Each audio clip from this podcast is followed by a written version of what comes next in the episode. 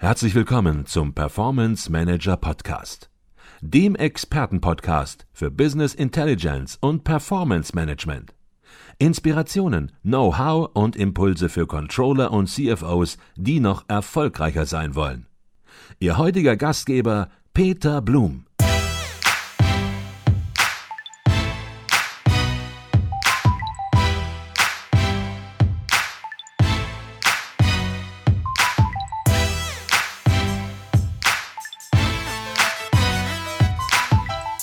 Also ich glaube, man spürt aus dem, was Sie berichten, was Sie sagen, hier kommt eine ganze Masse auf Controller zu, aufs Controlling zu. Controlling wird immer wichtiger werden. Der Controller muss sich darauf einstellen, der muss mit diesen neuen Daten umgehen, sich mit diesen neuen Informationen beschäftigen, ähm, muss lernen an der Stelle. Und ja, was man auch spürt, das sind nicht äh, kleine Datentöpfchen, sondern das sind riesige Datenmengen in unterschiedlichen Bereichen. Ähm, und das wird man nicht innerhalb eines Monats, eines Jahres hinbekommen, äh, sondern das ist ein Prozess, ein fließender Prozess, der Jahre dauern wird. Das heißt, heute schon das Thema sortieren, anfangen, sich mit den Themen beschäftigen. Denn wenn man in zehn Jahren anfängt, definitiv, das höre ich raus, dann wird es für den Controller zu spät sein, weil das kann er kaum mehr alles aufarbeiten, was bis dahin an Informationen im Unternehmen vorhanden ist. Ja, das ist so. Dennoch ist das natürlich ein normaler, allerdings wahrscheinlich bisweilen schneller, als man möchte, äh, sich entwickelnder Prozess. Mhm. Ja, das zeigt leider, was heißt leider, das ist auch ein bisschen die Herausforderung, die Entwicklung der letzten Jahre ein gutes Stück weit. Da ist also unheimlich Dynamik drin. Wir dürfen eins nicht vergessen, so große Datenmengen, die zum Teil erst in Zukunft generiert werden, konnten wir in der Vergangenheit gar nicht vernünftig schnell genug auswerten. Ja, das im klassischen Business Intelligence, das dazu Werkzeuge lieferte, das ich ja auch im Master als Fach letzten Endes liefere, wäre man gar nicht in der Lage, das, äh, das auszuwerten. Aber da haben wir eine, eine technische Entwicklung, die eigentlich, äh, ja, platt gesagt, aus dem Suchmaschinenbereich ursprünglich kommt und eben aus dem, dem CERN, äh, den Physikern. Also da hat man zwei Dinge zusammengebracht. Die Physiker haben ein, eine Technologie namens Grid Computing entwickelt vor etwa 15, 18 Jahren, um einfach die verfügbare Rechenleistung, die sie selbst für ihre Zwecke brauchten, zu steigern. Das war Basis-Know-how, das in das sogenannte Cloud Computing, das wir heute alle mehr oder weniger kennen, mhm. eingeflossen ist. Cloud Computing ist aber mehr als einfach nur irgendein ominöser Datenspeicher. Da, da steckt viel mehr hinter. Aber Cloud Computing wiederum ermöglichte, wenn man so will, die Mobilanwendung der letzten zehn Jahre. Wir haben ja jetzt gerade vor zehn Jahren das erste Smartphone mit dem ähm, mhm. iPhone 1.0 bekommen, dass diese beiden, die haben sich quasi aufgeschaukelt in ihrer Bedeutung. Smartphone, wenig Rechenleistung, aber immerhin äh, ganz ordentlich, aber mit einem verteilten Backend, das Cloud Computing liefert. Und in dieses Cloud Computing sind Techniken für die Datenanalyse eingeflossen, äh, die aus dem, wie gesagt, ursprünglich Suchmaschinen äh, nicht Marketing, sondern äh, Suchmaschinen-Infrastrukturbereich äh, kommen. Und das führt heute äh, zu einem Bereich, das wir Big Data nennen. Wir können durch diese Technologie, da gibt es ein paar Dinge, das ist einerseits In-Memory-Datenbanken, also äh, die schneller, ähm, schnellere Speicherzugriffe einerseits zu haben, aber vor allen Dingen auch neue Algorithmen. Und da gibt es namentlich einen Algorithmus Hadoop und MapReduce, da merken Sie schon, das wird auch wieder Fachchinesisch die haben eben diese Quantensprünge letzten Endes ermöglicht. Mhm. Anders als vor zehn Jahren können wir heute, das sagen die führenden Cloud Computing Anbieter zu Recht, nahezu unbegrenzt große Datenmengen fast in Echtzeit auswerten. Und das ist eine Grundlagenaussage, die uns eben diese neuen Möglichkeiten eröffnet, auch künftig das, was mit IoT da kommen wird, auch handelbar zu machen. Mhm. Obwohl das unseren Verstand eigentlich längst überschreitet. Mhm. Und weil das noch nicht alles genug ist, setzen wir jetzt noch einen drauf. Und äh, da werden manche sagen, das hat doch mit Controlling gar nichts zu tun. Jetzt reden wir noch über das Thema künstliche Intelligenz. Viele Controller, viele Finanzer denken oder auch viele Unternehmen denken da mehr noch an so halbmenschliche Roboter, äh, wie man sie so aus äh, Spielfilmen kennt, aus äh, aus Star Wars beispielsweise. Ja, wie, wie sehen Sie das? Gibt es konkrete Anwendungen heute schon äh, zum Thema künstliche Intelligenz im Unternehmen? Oder mal anders gefragt, zunächst mal, was genau meint der Begriff künstliche Intelligenz? Sind Siri und Alexa, die jeder kennt, äh, sind die schon intelligent oder sind das einfach nur Sprachassistenten, die Statistiken folgen? Gut, das ist wieder eine vielschichtige Frage. Ich versuche mal Stück für Stück darauf zu antworten. Fange ich mal bei den humanoiden Roboter an. Also, die sind tatsächlich in der Entwicklung, teilweise so ähnlich, wie man es aus dem Film iRobot auch kennt. Ähm, aber vor allem in Asien. Die, Asier, äh, die Asiaten sind einfach an der Stelle viel mehr Technik verrückt und auch hinterfragen viele dieser Dinge sehr viel weniger. Da gibt es tatsächlich in, äh, in Südkorea, in Taiwan, in Japan erste Haushaltshilfen, die humanoide Erscheinungsformen haben. Oder man setzt dort äh, auch schon solche Systeme, die laufen zwar noch nicht, sondern fahren Verkaufsberater ein. Und äh, man macht auch gerade in Südkorea erste Erfahrungen mit, ähm, ja, ähm, ich, ich nenne es mal beweglichen Infoständen, die aber die Form eines humanoiden Roboters haben, auf niedriger Ebene noch an, an Flughäfen. Das sind erste Züge in diese Richtung. Aber äh, ich würde es auch heute noch eher als Spielerei abtun. Und ob man dahin kommen will, da gibt es ja auch ethisch-philosophische Diskussionen, ob man das sollte. Das ist, glaube ich, aber für den Controller jetzt nicht das Thema. Ähm, wir kennen ja Roboter schon seit den 80er Jahren in der Massenproduktion. Und äh, das ist so ein bisschen Massenproduktion wie Käfighaltung bei Hühnern. Die werden ja wirklich im Käfig gehalten aus Sicherheitsgründen. Mhm. Und das ändert sich momentan ganz massiv. Der Roboter wird nicht mehr eingesperrt, dass er bloß niemandem etwas zuleide tun kann, sondern die Zusammenarbeit mit Mensch und Roboter ist auch sicherheitstechnisch heute möglich und zulässig. Und das ist noch nicht lange so, ja, dass diese Systeme wirklich am Markt angeboten werden und auch genutzt werden. Das ist gerade die, die Einführungsphase, die wir erleben. Also Roboter äh, werden immerhin in Zusammenarbeit mit Menschen im industriellen Bereich äh, selbstverständlicher. Mhm. Und das ist ein riesen Quantensprung auf der einen Seite. So, äh, auf der anderen Seite geht es dann um die Steuerung.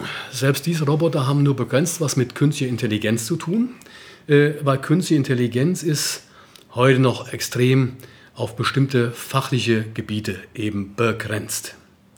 Und Vorreiter sind da tatsächlich ähm, einfach aus der Historie kommend ähm, so Probleme, die man in der Informatik immer schon gerne mal lösen wollte, nämlich einen Sprachcomputer zu haben. Also ich weiß noch, vor 20 Jahren hat man sich einen abgebrochen, äh, wenn man einfach gesprochene Sprache in Text umwandeln wollte. Mhm. Ähm, das Ding musste man riesig lange trainieren. Ich habe Ärzte kennengelernt, äh, die das über Monate versucht haben, dann hat es auch geklappt. Das ist aber nicht praxistauglich. Und dann kam aber eben tatsächlich äh, diese Entwicklung Cloud Computing, wo man festgestellt hat, Mensch, wir haben heute sehr viel mehr, ich nenne es oft brachiale Rechenleistung. Ähm, und man kann dort, anders als früher, wo man mit reiner Statistik, mit reinen Algorithmen versucht hat, solche Probleme zu lösen, das ist die Spracherkennung, das ist auch die Bilderkennung. Die ist äh, vom grundsätzlichen Ansatz sehr, sehr ähnlich, äh, theoretisch. Ähm, dann gab es eben da einen anderen Ansatz. Also wir konnten, habe ich jetzt eben schon gesagt, unbegrenzte Datenmengen verarbeiten. Und das hat dazu geführt, dass ein Konzept, das ursprünglich schon mindestens in den 80er Jahren des letzten Jahrhunderts theoretisch beschrieben wurde, in Deutschland auch forschungstechnisch beackert wurde, nämlich sogenannte neuronale Netze. Mhm. Äh, dass man das Konzept nochmal darauf äh, versucht hat anzuwenden. Neuronale Netze haben nicht die bis dahin gefüllten äh, bzw. gesetzten Erwartungen erfüllt. Mhm. Dann hat man gesagt, na gut, die müssten wir eigentlich auch mehrschichtig so. Neuronale Netze bilden ja eigentlich äh, modellhaft das Funktionieren unseres Gehirns nach. Da haben wir ja auch Neuronen. Daher kommt der Begriff. Wir haben also Input-Signale, die werden von verschiedenen komplexen äh, Gebilden ausgewertet und dann eben ja, in unserem Verstand irgendwie zusammengesetzt. Und das irgendwie zusammensetzen hat man nicht wirklich verstanden, hat dann aber angefangen mit der immer mehr Rechenleistung, weil sie brauchen da äh, exponentiell steigernde äh, Rechenleistungen anfangs, diese neuronalen Netze in Schichten zusammenzufassen. Mhm. Das heißt, man hat im Prinzip da immer weitergehende Filterbohrschicht die aber rechentechnisch sehr intensiv aufbereitet werden müssen. Und heute ist man so bei ein bis äh, fast zwei Dutzend solcher Schichten bei komplexen Aufgabenstellungen. Und da hat man plötzlich gemerkt, das funktioniert. Die Dinge, die früher programmiert wurden, äh, die programmieren wir heute nicht. Die trainieren wir über Parameter und Veränderungen immer wieder mit neuen und auch gleichen alten Daten und gucken uns an, was für Ergebnisse aus diesen vielen Schichten da mit riesen Rechenkapazität rauskommen. Und da hat man dann irgendwann festgestellt, Mensch, das funktioniert.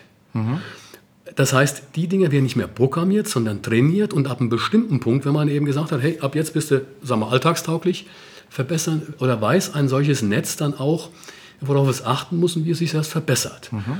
Und das äh, ist eben eine Technologie, wie gesagt, aufbauend auf neuronalen Netzen. Die nennt man heute Deep Learning, weil eben die, das tief mehrschichtige neuronale Netze sind. Und das ist so ein Stück weit eben der Durchbruch allgemein bei der künstlichen Intelligenz. Das heißt aber eben auch, diese Dinge, diese neuronalen Netze, dieses Deep Learning, man spricht auch von maschinellem Learning, Artificial und künstliche Intelligenz, das hängt alles mehr oder weniger miteinander zusammen, ist auch teilweise äh, das Gleiche. Ähm, das bringt uns eben momentan massiv weiter. Das führt mhm. dazu, dass die Sprachassistenten plötzlich funktionieren, dass äh, die Bilderkennung äh, ganz ordentlich funktioniert. Ich selbst habe an einem Institut für Automatisierungstechnik promoviert. Wir hatten eine Abteilung Sensortechnik, wo es um Bildsensoren gab.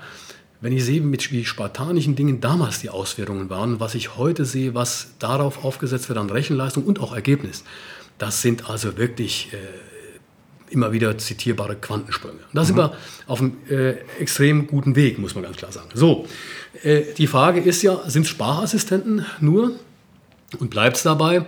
Naja, ist die Frage, wo kann man die Dinge einsetzen? Ich habe zum Spaß angefangen, mein eigenes Haus, also so Home Automation, voranzutreiben. Ich habe also auch zu Hause zum Beispiel äh, weder Schlaufen noch Schalter an meinen Rollläden, äh, habe aber da eine zentrale Steuerung über eine App seit einiger Zeit und habe dann mal spaßeshalber versucht, das mit Alexa zu verbinden. Hat mhm. mich eigentlich abgespannt nach einem langen Arbeitstag keine drei Stunden gekostet. Mhm. Heißt, ich kann die Rollläden, teilweise Lichter, Lichtszenarien in meinem Haus per Alexa steuern. Mhm. War nur ein Testversuch, weil äh, ich äh, Amazon an der Stelle nicht dauerhaft mein Verhalten zur Verfügung stellen will, weil das über deren Cloud äh, letzten Endes geht. Aber das zeigt im Prinzip auch, dass wir Mensch-Maschine-Schnittstellen äh, bekommen, mhm. die sehr viel natürlicher sind. Mhm. Und das bringt sicherlich nicht primär für den Controller, aber für den Alltagseinsatz äh, in Zukunft ganz neue Perspektiven auf der einen Seite. Mhm. Ja? Äh, die nächste Frage ist allerdings, wie schaffe ich es dann eben auch, das Ganze äh, in der Praxis, in der Industrie vielleicht auch einzusetzen. Also wie gesagt, in der Interaktion, in der Steuerung mit Maschinen, äh, im, äh, da sieht man an so einem Beispiel auch, das ist ja übertragbar. Mhm. Vielleicht versuchen wir es wirklich mal ein bisschen noch mehr an der Praxis zu machen. Ja. Also beispielsweise ein Anwendungsfall in einem Unternehmen, ein konkreter Anwendungsfall. Und was dann natürlich äh, spannend ist, viele Controller werden sich jetzt nach ihren Ausführungen, die sehr interessant waren, ähm, zurücklehnen und sagen, Mensch, ist noch weit weg. Ähm, ganz weit weg, da müssen wir uns nicht beschäftigen. Neuronale Netze hört sich medizinisch an. Ähm, das wird noch lange dauern, bis das im Controller Controlling ankommt. Aber das stellen wir vielleicht noch mal kurz zurück, wie nah es heute schon am Controlling ist, am Reporting beispielsweise. Ähm, gehen wir noch mal in das Thema konkrete Anwendungsfall. Ja. Vielleicht zunächst mal in einem Unternehmen. Vielleicht haben Sie da eine Idee, eine, äh, ein Beispiel, was es vielleicht richtig plastisch macht. Naja, also äh, es gibt konkrete Anwendungsfälle, noch nicht in der ganz großen Breite. Aber ich habe eben das Vertriebscontrolling schon genannt. Es gibt namhafte, an der Stelle Softwarehersteller, am bekanntesten vielleicht Salesforce, aber es gibt auch kleiner wie Zendesk etwa, die massiv mit künstlicher Intelligenz ihre Software aufgemotzt haben, muss man sagen, jetzt auch in den Markt bringen. Im Markt haben schon solche Funktionen im Bereich Vertrieb. Das heißt, ähm, oder auch im Servicebereich. Äh, wenn man eben als Kunde anruft, letztendlich Beschwerde, eine Anfrage hat, äh, technische Spezifikationen wissen möchte, dann ist es so, dass diese, das Zusatzmodule von Salesforce, von Sendersk und ein paar anderen schon die komplette Kommunikation übernehmen. Und äh, man kennt vielleicht noch so die ersten Versuche, äh, wo man eigentlich eher die Kunden abwimmeln wollte, wo man sagt, ja, wenn Sie dieses Anliegen haben, bitte eins drücken, haben Sie das nächste, drücken Sie zwei. Mhm. Und das geht unendlich weiter, bis Sie einfach sagen, und mein Anliegen ist nicht dabei.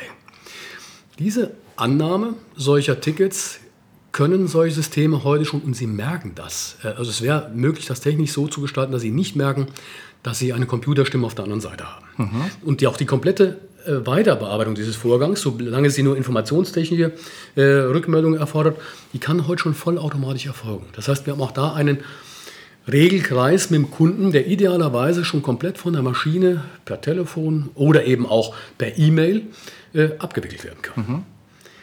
Der, das ist ein Regelkreis, damit eigentlich ein Controlling-Vorgang, von dem der Controller gar nichts mehr mitkriegt. Mhm. Das gibt es heute schon. Noch nicht sehr weit verbreitet, aber äh, es gibt zunehmend gerade reine Internetunternehmen, die diese Funktion schon nutzen. Im Finanzbereich kriegen wir mit, dass, äh, da spielt ja auch die Anlageberatung eine ganz entscheidende Rolle, wenn man wenigstens ein bisschen Geld auf der Bank hat.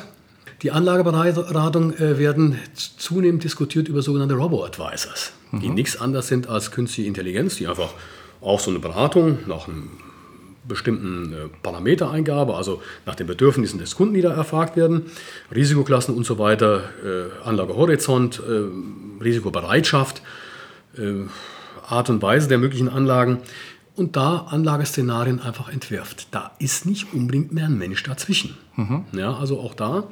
Äh, das unterliegt allerdings noch äh, starken regulatorischen Anforderungen der BaFin, der EZB, der EPA und anderen. Mhm. Äh, erleben wir sowas schon im praktischen, in Anführungszeichen, Wertschöpfungszyklus. Sie haben eben Watson genannt, IBM. Ich bin nicht unmittelbar direkt auf Watson eingegangen. Die größte Stärke derzeit im Anwendungsbereich hat Watson im Gesundheitswesen. Mhm. Vor allen Dingen in den USA schon weit fortgeschritten, wo Watson bei der Diagnose und Analyse von Krankheitsbildern und auch äh, der, der Behandlung äh, letzten Endes Vorschläge liefert. Und sei es nur, dass äh, Watson geeignete Spezialisten nochmal für die hier für ein konkretes, ein komplexes Krankheitsbild in Frage kommt, raussucht. Mhm. Aber dort sind schon die, die äh, Ergebnisse wirklich sehr, sehr vielversprechend. Das haben wir in Deutschland eben an der Stelle noch nicht so. Und insbesondere, wenn man in Deutschland dann eben Versorgungspfade im Gesundheitsbereich äh, diskutiert, dann spielen solche Systeme, und da habe ich schon auch zehn Jahre mit zu tun gehabt, äh, mit der Gestaltung solcher Dinge, dann spielen solche Sachen und solche Instrumente in Zukunft sicher eine ganz, ganz massive Rolle. Mhm. Anderer Bereich, der uns äh, eigentlich stärker vor Augen ist, uns Deutschen als automobilverliebte Nation, zumindest mal noch, automobil verliebt, ist das autonome Fahren. Mhm. Äh, ja, wir erleben ja auch da, dass Prognosen, die jüngere Generation einfach sagt, das Auto ist für mich kein Statussymbol, ist ein Nutzfahrzeug mhm. oder einfach ähm, Gebrauchsgegenstand. Mhm. Ähm, das autonome Fahren letzten Endes basiert ganz massiv auf der Bilderkennung, wo ich eben schon sagte, die funktioniert nur mit neuronalen Netzen, nur mit künstlicher Intelligenz, steuert eben diese Technik. Es wird aber nicht dabei bleiben, dass nur ein einzelnes Auto gesteuert wird, und die haben natürlich mit den Kinderkrankheiten momentan noch zu tun. Wobei ich schon auch erstaunt bin und überrascht bin, dass der deutsche Gesetzgeber da so schnell, äh, ich sag mal, auch juristisch ein Einfallstor äh, geschaffen hat, dass autonomes Fahren momentan in gewissem Maße und Umfang zulässig ist. Aber der zusätzliche Nutzen kommt ja. Und ich sagte eben mal zwischendurch, äh, Künstliche Intelligenz, hier am Beispiel autonomen Fahren, ist oft auf ein, ein Objekt beschränkt und begrenzt im Industriebetrieb auf eine Maschine, mhm. ihre Werkzeuge, ihre Teile, vielleicht der Mitarbeiter da dran. Größerer Gewinn, gesamt gesehen, entsteht aber im System, wenn ich die Dinge aufeinander abstimme. Das heißt, im Straßenverkehr, gut, dann ist jetzt der mit dem dicken Oberklassewagen mit 300 durch die Gegend fahrend ein bisschen benachteiligt. Mhm. Der wird halt ein bisschen gebremst. Der vielleicht etwas defensivere Fahrer, der gerne mal die lange Schlange hinter sich herzieht, der wird etwas beschleunigt. Mhm. Und im Mittel ist die mehr als berechtigte Erwartung, ist die Durchflussgeschwindigkeit, will heißen, äh, die Durchschnittsgeschwindigkeit eine höhere. Mhm. Das kann man systematisch auch auf eine Produktion, die verkettet, vernetzt ist, übertragen. Gleichzeitig, also wir haben weniger Staus, wir haben eine höhere Durchschnittsgeschwindigkeit, wir verbessern die, die Fahr, im übertragenen Sinne die Produktionsleistung. Gleichzeitig können wir äh, erwarten beim autonomen Fahren, dass äh, wir weniger Unfälle haben. In so einer Übergangsphase im Moment sicher schwierig, äh, auch zu messen, aber verringerte Unfallhäufigkeit und äh, letzten Endes Verletzungen und Schäden heißen dann äh, im übertragenen Sinne für die Produktion Qualitätsverbesserung. Mhm. Diese Analogie, denke ich, lässt sich äh, für komplexe, vernetzte Systeme auf die Produktion, auf die Wertschöpfung übertragen. Mhm. Und vielleicht dann nicht nur auf ein Unternehmen, sondern auch über äh, ja, die Supply Chain, die ja nicht nur an, einen, an den Unternehmensgrenzen endet, sondern eben äh, vom Rohstoff quasi bis zum, zum Endkunden äh, durchgeführt wird. Das ist also allerdings die Vision, mhm. die aber machbar, technisch machbar wird, wo wir aber natürlich ein Know-how brauchen, das wahrscheinlich die wenigsten Leute heute haben. Das ist ja dann mhm. die wieder Zuge, äh, Zukunftsvision, äh, wie kann es aussehen? Und dafür brauchen wir erstmal Leute, die überhaupt in solchen Dimensionen denken und auch äh, ja, das auch gestalten können.